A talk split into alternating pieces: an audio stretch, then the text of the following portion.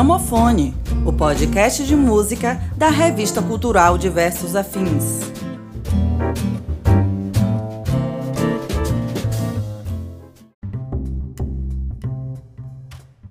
Começa agora o primeiro episódio de 2021, o episódio número 4 do Gramofone, o podcast de música da revista Diversos Afins.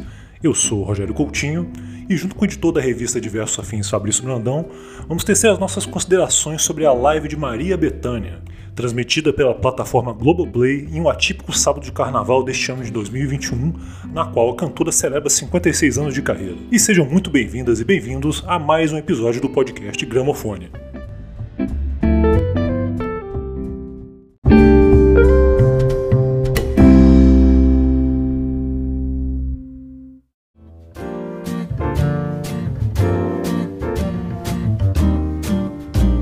Você está ouvindo Gramofone, o podcast de música da revista cultural Diversos Afins. Acesse nosso site www.diversosafins.com.br.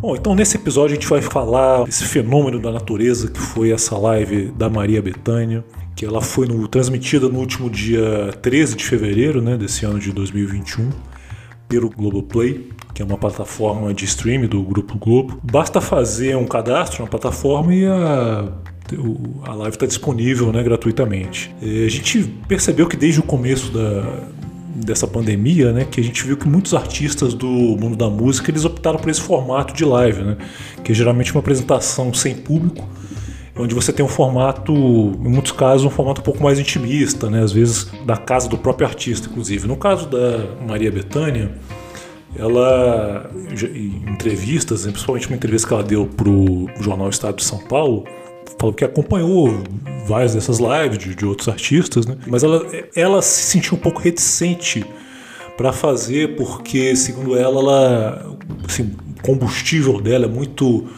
a questão da dinâmica com a plateia, então isso é o que motiva, é, o principal motivador é, nos shows dela, né? E tem toda uma questão de dramaturgia, de cenografia. Os shows dela são bastante é, uma linguagem até muito teatral, tá? tem muita coisa do teatro, que é uma, uma influência lá de trás, que ela traz lá do, do Augusto Boal, que a gente vai falar um pouco mais, mais para frente. Mas depois de certo tempo a Maria Bethânia ela acabou cedendo, acabou é, topando fazer essa live no formato mais assim, como se fosse um ensaio aberto. Para nossa sorte, né, que a gente teve esse, esse presente maravilhoso que foi nesse nesse sábado de carnaval tão, tão atípico, né? Um sábado de carnaval que não teve carnaval, ou seja, pela primeira vez em, em muitos e muitos anos eh, o Brasil ficou, ficou parado, né? Ficou, eh, não parecia realmente era um, que era um sábado de carnaval. Começar aqui falando com meu colega Fabrício Brandão, que Fabrício, quando você viu essa live da Maria Bethânia, qual foi o sentimento assim que te causou assim quando você viu esse, todo esse impacto que teve assim? Como é que como é que foi para você? E Rogério, primeiro gostaria de saudar tanto a você quanto aos nossos ouvintes, né? E dizer que é, a live de Maria Bethânia ela tem uma, uma um impacto para mim muito semelhante a, a, ao conceito que ela já passa, né? Que ela já vem passando nos shows dela, né? Então, assim, aquele impacto de um, de um mergulho nas nossas raízes, nessa característica teatralizada que você falou, né, que você se referiu e a gente vai e a gente percebe isso no, em vários momentos desse show, né, dessa live show. De fato, a questão do, da ausência do público é marcante, mas a, a Betânia ela, ela conseguiu desenvolver um formato para esse show que é como se ela tivesse ali e tal é o profissionalismo dela, né? É, é como se ela estivesse ali diante de uma plateia mesmo, né? Apesar dela ter colocado tão lindamente e emocionadamente é, a sua impressão sobre a ausência do público, né? A gratidão que ela tem com o público e tudo mais. É, isso não conseguiu tirar o brilho dessa expressão que Betânia tem. E é uma expressão que chama muito a atenção pelo mergulho vivo, belo, intenso que ela tem na interpretação, né? Então, a, a, temos aí a Betânia vivendo e sentindo as canções, como a Betânia que a gente conhece, a Betânia dos shows, né, digamos assim, normais, né, ditos normais e tal. Então, eu vi uma, um, um formato muito zeloso com o público, muito cuidadoso, a estética muito cuidadosa, uma estética intimista, uma estética, uh, sob o ponto de vista dos arranjos ali, dos instrumentos, da disposição musical da coisa, é basicamente acústica, né? E, e, um corpo, essa propriedade acústica dá, dá esse corpo intimista ao conjunto todo da proposta. Então eu fiquei bastante impactado, já esperava uma qualidade é, sensacional da artista e ela conseguiu manter isso apesar dessa situação toda que a gente tem vivido de ausência né? ausência, sobretudo, de, de pessoas, de público, desse calor é, através do qual ela se alimenta para devolver de volta para a plateia a, a, a, o que ela sabe fazer de melhor, né? que é cantar, viver a música, interpretar. É interessante que, mesmo ela optando por fazer a live num, num palco né, e não, não na, na casa dela, como vários outros artistas fizeram, ainda assim ela preserva essa coisa da, da intimidade, né, da, desse, desse extremo é, vínculo, desse extremo elo com, com quem está assistindo, né? E é uma coisa muito que acho que se deve muito às raízes teatrais da Betânia, porque aí vou falar um pouquinho do, do, simbolismo dessa data, né, 13 de fevereiro. Porque em 13 de fevereiro lá de 1965, né, é, Betânia estreou no, no, Rio de Janeiro, é, ela estreou no show Opinião, que foi um show dirigido pelo teatrólogo Augusto Boal, que é um dos principais nomes do, do teatro brasileiro em todos os tempos, não só do brasileiro, mas mundial, né? Boal, por exemplo, ele, ele é o, o, idealizador do Teatro do Oprimido, né? E tem uma vasta bibliografia, enfim, é um nome bastante importante dentro do meio do teatro. E, na verdade, quem fazia esse show era o era o Zequete, né? O, João do Vale e a Nara Leão, né? Esse, muitas vezes o Boal, outro, outro outros nomes do teatro se encontravam nesse num, num bar que tinha no Rio de Janeiro, né? que era do Cartola, da, da, da, esposa dele, e que nesse bar, então, nas, enfim, nas reuniões, nas, eh, nas bebedeiras e tudo mais, tiveram essa ideia de fazer esse show, que era um show, não era basicamente, não era apenas eh, cantar canções, mas tinha quadros também, tinha eh, intercalado com notícias de jornais e, e estações de livros, alguns, eh, algumas cenas. Eh, então tinha depoimentos dos próprios músicos, né? Então tinha toda uma linguagem teatral também que foi transcender um pouco a, a questão meramente musical do show. E a Nara Leão ela, ela começou é, não, a formação original desse show, mas aí ela teve um problema de saúde, não pôde continuar, e aí ela mesma indicou a Betânia, né, que ela já tinha já conhecia a Betânia de Salvador. Ela tinha ido ao, ao Rio de Janeiro, né, para acompanhando o Caetano Veloso, né, o irmão dela. O Caetano já tinha ido, já tinha ido tentar a carreira no Rio de Janeiro, ela foi acompanhá-lo. Mas aí, assim, pela primeira vez no, no, Rio de Janeiro, então ela, ela teve essa, essa oportunidade.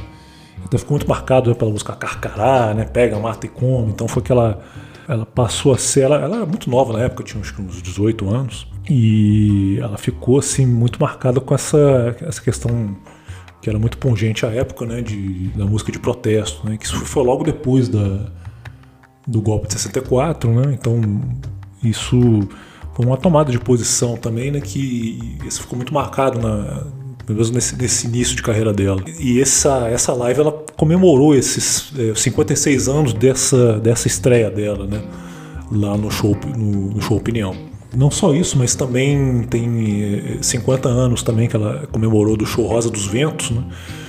que também nesse show ela passou a ser dirigida pelo Fauzi Arap, né? que é outro, outro diretor de teatro também, bastante importante, e que a partir daí começou a ter a questão do, dos poemas, que ela até hoje utiliza muito, né? de, de declamar poemas e fazer um, um combo com muitas músicas e tal. Isso se deve muito a essa direção do, do, do Fauzi Arap, essa essa perspectiva mais é, da ênfase na, no texto escrito, assim. Que Betânia tem até uma força muito grande, assim, quando ela é, lê esses poemas, quando ela interpreta esses poemas. E outro, um terceiro momento também importante, né, nesse, nesse dia, nessa data, né, 3 de fevereiro, foi o, o desfile da, da Escola de Samba, né, Estação Primeira de Mangueira, que em 2016 ela homenageou a Maria Bethânia, né, o enredo Menino dos Olhos de Oiá foi campeã naquela data. Então realmente tem, tem esse, esse simbolismo muito específico né, dessa data. Fabrício, eu queria que você falasse um pouquinho da, da cenografia dessa live, porque apesar de ser muito simples, mas eu acho que tem um certo magnetismo, assim, principalmente quando tem aquela questão daquela cadeira, né? Como é que você, você, enxergou um pouco a questão da cenografia, Fabrício? Essa, essa ideia da, da, da própria cadeira de madeira, do rústico, né? Da, da, de algo que me parece retrabalhado, né? remonta muito a, a, a, a essa potência que vem da, da, da, das forças da natureza. Né? Então, se a gente. Essa própria ideia do tronco caído, trazido de volta à vida, é, como temos também, é, ela está sempre orbitando em uma atmosfera a, a, da qual a própria Betânia é, é, tributária, no caso, né? Que é essa coisa também dos elementos da natureza. E aí a gente coloca toda toda a ideia ligada às religiões de matriz afro-brasileira, né? Onde a própria Betânia, de onde a própria Betânia bebe bebe desse simbolismo, né? e traz isso para suas canções. É, e nesse caso do cenário, essa cadeira realmente, esse, esse, esse trono, né, essa espécie de trono de madeira ali, ela tem essa ressignificação né, dos elementos da natureza, de uma vida que volta com a vida que se transforma. E a gente pode até eh, associar um pouco com esse contexto, com esse desejo de vida que merece, que precisa ser transformada por conta da, da pandemia, né? por conta dessa limitação que a gente tem vivido e o que vem depois disso, né? qual é a capacidade que teremos de nos transformar também. Né? Então a cenografia ela não é em vão, não. A gente tem um, um, uma disposição uh, dos músicos ali bastante, bastante simples, né?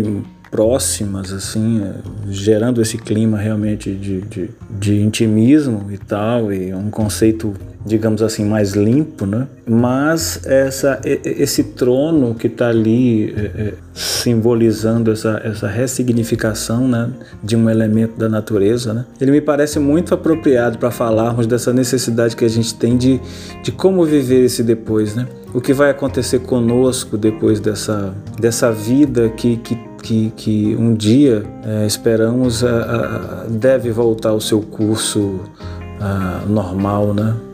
É, e ela começa a live, né, é, com uma frase bem, bem emblemática, né?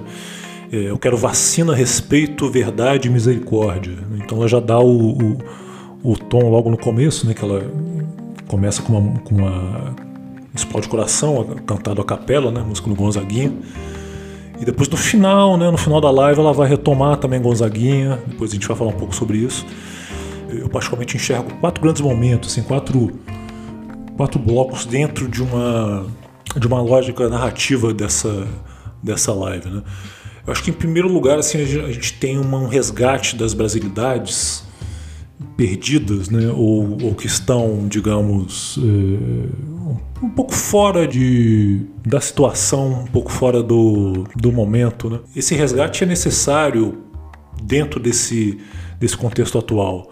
E, e Betânia muitas vezes ela, ela retoma coisas de canções, por exemplo, de, de Heitor Villa-Lobos, Canto do Pajé, retoma também um, um, a poesia de Mário de Andrade, lá no contexto da, do modernismo brasileiro, com um poema chamado O Poeta Come Amendoim, e é justamente essa celebração da brasilidade, né, da, da, do ser brasileiro que anda tão rebaixado e tão sofrido nesses últimos tempos. Né? O Fabrício, como é que você vê essa, essa questão da brasilidade na obra da, da Betânia? Assim? Porque eu acho que, além da questão, como você falou, né, questão indígena, questão das matrizes afro-brasileiras, né? religiosidade que ela traz, e ao mesmo tempo celebrando a questão da, da origem dela. Então, como, como é que ela traz isso, Fabrício? Como é que ela traz essa questão de, de, da brasilidade? Ah, eu acho que é sempre um ponto alto na, na, na no trabalho de, dela, né? A Betânia, é, o tempo todo em vários shows, e os shows são todos muito conceituais, né? Por exemplo, Brasileirinho mesmo, né? Um disco que tem essa força, né? essa pegada dessa matriz brasileira mesmo, né? E aí a gente vê que elementos ligados às tradições indígenas e às tradições a, a, africanas também, né? São bem evocados, né? Porque fazem parte da, da, dessa das origens, das nossas origens, né? dos nossos povos originários. Eu acho a Betânia nesse aspecto muito mergulhada nessa, nessa coisa do, do, do da origem, do berço da nossa nação. Né? Então essa, essa harmonização aí, né? entre o, a, a, os aspectos da cultura indígena, é, essas referências é, míticas e místicas, digamos assim, é, tanto da cultura indígena quanto da, da, das religiões de matriz africana são muito fortes, né? E que vão se amparar com também, né? Vão dialogar com, com aspectos dessa de uma religiosidade que se quer popular, né? Então Betânia é ela mesma alguém que nascida ali em Santa Amaro da Purificação na Bahia, é, viu, foi criada observando todo, todos esses aspectos da cultura, né? é uma cultura riquíssima, né? Todas as celebrações que aconteciam ali no contexto de Santo Amaro, né? essas celebrações que é, é, evocam o sincretismo religioso, né? Então a Betânia criou, é, foi criada nesse, nesse, no seio dessas tradições, né?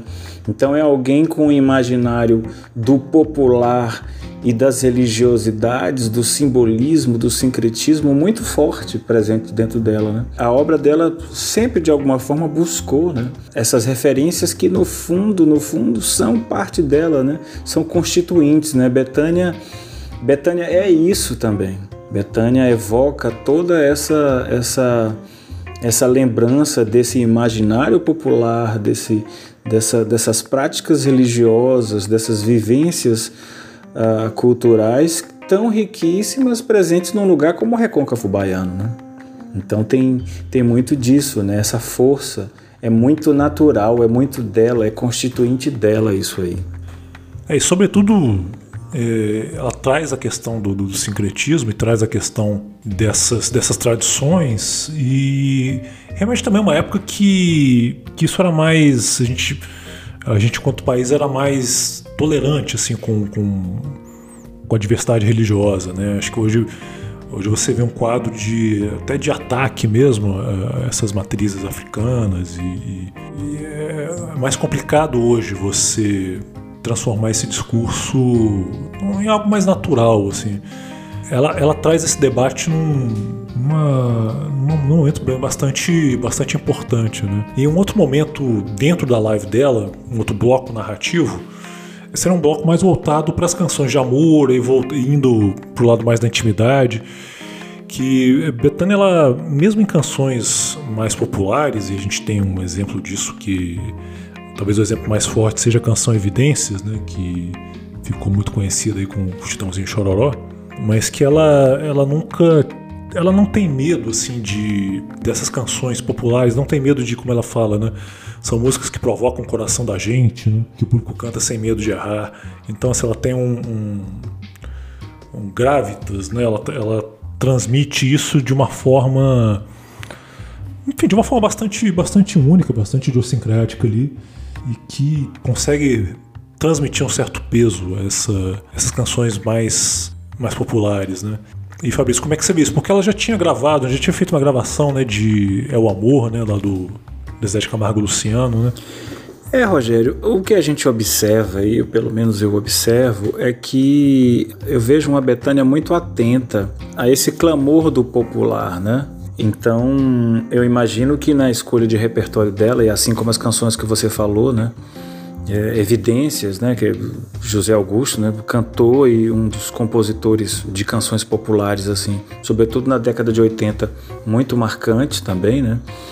e além das canções que, que como é o amor e canções que, que né, fazem parte dessa do que se considera como música sertaneja, né, do que se considerou e tal, são muito, assim, eu vejo a Betânia muito atenta a esses movimentos de identificação do público com aquilo que o público gosta, né? Então, é claro que ela vai fazer aí o, o seu balanceamento dentro dos critérios que ela acha que são bacanas. Então, quando a gente percebe músicas como essas, assim, se a gente for analisar bem a, a, a, o teor das músicas, o impacto das músicas, quando Betânia empresta o canto dela para esse tipo de canção, é, é, é, é uma coisa com um grau de elaboração maior e tal. E aqui eu não estou colocando juízo de valor nem nada, né? Mas assim, a gente sente que ganha uma outra dimensão porque o mergulho interpretativo de Betânia é outro, né? A força de Betânia é esse mergulho na interpretação, né? Betânia é uma intérprete, mas é uma intérprete que acaba sendo autoral na medida em que a gente não tem, é, é, eu pelo menos não me recordo de ver ninguém com um timbre, com, com uma característica de voz igual ao, ao, dela, é muito singular, assim. Eu acho que Betânia tem uma singularidade que no momento em que ela pega essas canções que pegaram mais, assim, digamos assim, o coração dessas pessoas, de muita gente, sobretudo nos anos 80 ou 80, 90 e tal, e transpõe para a voz dela, ela ela empresta a marca dela, né? Então eu acho que isso cria um diferencial. Isso deixa a canção mais bonita do que a canção já é. E é legal porque a, a, a, a Betânia está ligada, como você mesmo mencionou, a, várias gerações de compositores né, que ela traz à tona, né, como de Heitor Villa-Lobos a José Augusto, né, se a gente for pensar, e tantos outros. Né? Então, nesse, nessa, nesse aspecto aí da, da, das canções intimistas e de amor, a gente nossa, ela tem predileções assim como Chico César, né? Como ela canta Onde Estará o Meu Amor, e Estado de Poesia, que é um dos discos mais recentes do Chico. E as canções que o, próprio Chico Buarque fez para elas também, né? Fez para ela como, como é, Olhos nos Olhos, né? Que está presente aí no, no na live também. Então, a Betânia, como ninguém, personifica o amor e, a, e as canções de amor de apelo popular com uma força transformadora. É, e um, um outro momento, é, outro bloco, digamos, né, não bloco do programa, mas um bloco narrativo, é, é um momento de, da crítica social, né, que aí ela retoma justamente, né, ela faz essa, essa, essa, volta ao passado, essa volta ao primeiro momento dela, né, que é lá o, show Opinião, que foi um show de, de, de bastante crítica social, então ela, ela meio que retoma um pouco disso, né, com particularmente duas canções, né? Que uma é a canção 2 de Julho, que é uma composição da Adriana Calcanhoto, que essa composição ela remete né, à tragédia do menino Miguel, que aconteceu no, ano passado, 2020, né, que era um filho da, de, de, uma empregada doméstica, que ele acaba caindo lá do, do nono andar, uma aparente eh, negligência lá da, da patroa dessa empregada. Né? Então foi um caso que teve bastante comoção e em cima disso a Adriana Calcanto fez essa, essa canção e, e Betânia soube aproveitar esse, essa urgência desse, desse tema né, e, e a outra canção fala, né, num país negro e racista. Né? Ela, ela sabe, Betânia sabe colocar as coisas no momento mais pungente, assim, né? E outra canção é já um, um, clássico ali, que é a canção Cálice, né, do Chico Barco Gilberto Gil, que até no primeiro momento a, a, os créditos do, do Globoplay só só acreditaram o Chico Buarque, né, esqueceram do Gilberto Gil, depois corrigiram. Então até que o próprio Gil fez um post tal falando da canção, mais do, do, do, que da parte como é como foi a composição dela, né, junto com dele junto com Chico Buarque e que nesse momento assim de, de negacionismo e de cancelamentos e de, de estupidez plena, a canção que é muito pungente assim, era pungente na época e hoje ela, ela de certa forma foi um pouco ressignificada nesse contexto, não é Fabrício? Ah, sim, sim, sim. É, esse contexto de cálice, né? Aquele contexto de duplos sentidos e tudo mais para provocar aí uma reflexão muito grande pelo, pelos efeitos que a, a ditadura militar tinha, né? Sobre os artistas e sobre a, a liberdade de expressão e períodos obscuros, na verdade, da nossa história, né? E, e que muita gente tem tentado ressuscitar de forma ridícula, né? Sem entender o que, o que representou toda essa, essa, essa fase né? difícil né? da, história do país, sobretudo no campo das liberdades de expressão, né? do, do, do ser estar, né? enfim, da liberdade do pensamento, e aquilo manifestado pela arte, que é o nosso caso aqui de análise. E dizer que cantar Adriana Calcanhoto, sobretudo com essa tragédia do menino Miguel aí, a gente tem que lembrar que essa, essa canção 2 de junho, ela faz parte de um álbum da Adriana chamado Só. Então é um álbum que tem toda uma, uma ambientação nesse contexto atual de indignação com os rumos do país, de indignação com essas tensões sociais que nos fazem tão desiguais enquanto nação assim. Nesse sentido, a gente vê a Betânia atenta às transformações, né? Ao mesmo tempo que você tem um cálice que remontava aquela época, um período obscuro da nossa história, a gente tem aí aspectos duros da, do, do, nosso tempo de agora, né? Na composição de Adriana Calcanhoto. Então, acho que a Betânia sempre atenta a, essa, a esse universo vasto de possibilidades, né? De, de crítica, de, de, de lançar esse grito de sobrevivência, de resistência acima de tudo, eu acho. É, isso fica muito presente sobretudo na escolha do, dos poemas, né? Alguns, alguns dos poemas que ela recita ao longo da live, né? Que um deles é chama Apesar das Ruínas, né, da, da poeta portuguesa Sofia de Mello Anderson, fala o seguinte: que apesar das ruínas e da morte, onde sempre acabou cada ilusão, a força dos meus sonhos é tão forte que de tudo renasce a exaltação e nunca as minhas mãos ficam vazias. Esse poema, acho que ele traz, traz um mote para um, um quarto e último momento, que é o momento da redenção, assim, de, de que ela traz uma, uma esperança num momento pouco melhor. Isso também está presente num texto da Cecília Meirelles que recita também durante a live, né? E esse texto fala o seguinte, né? Que a primavera chegará mesmo que ninguém mais saiba o seu nome, nem acredite no calendário, nem possua jardim para recebê-la.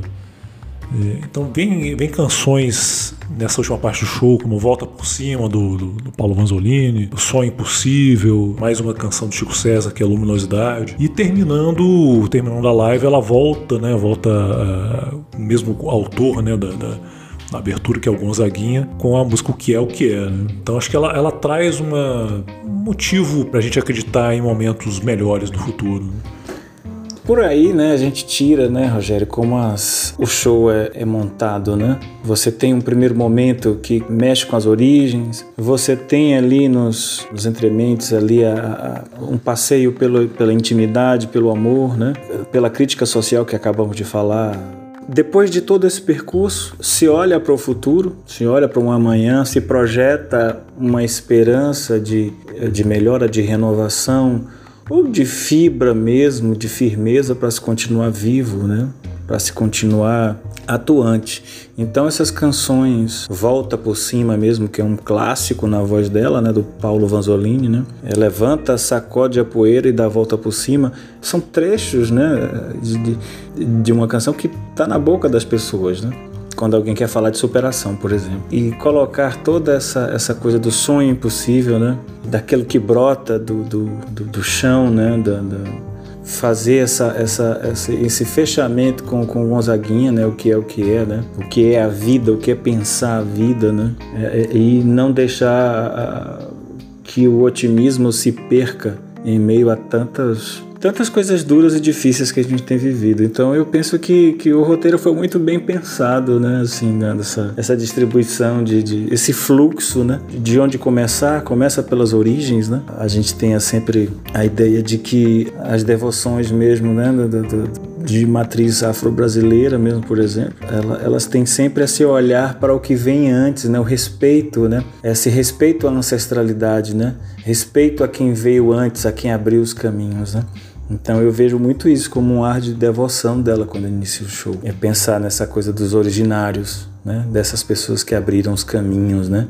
E depois a ideia das, dos orixás e tudo mais, né? Então, a, a, até chegar na, nessa, nessa, nesse amanhã que está aberto, né? Eu acho que é de uma beleza isso e é muito bem construído. É uma narrativa. O show é uma narrativa. Ela propôs para a gente uma narrativa com começo, meio e fim, mas é um fim que fica em aberto aí para que trabalhemos assim em nós essa perspectiva de, de, de continuidade a nosso modo, né?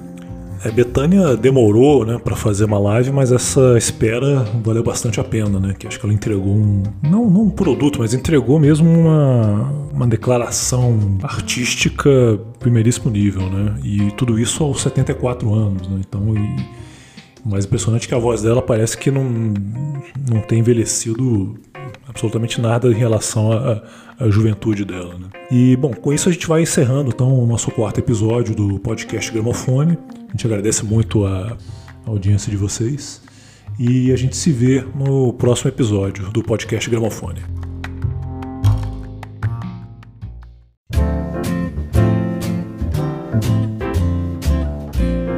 Você acabou de ouvir Gramofone, o podcast de música da revista cultural Diversos Afins. Acesse nosso site www.diversosafins.com.br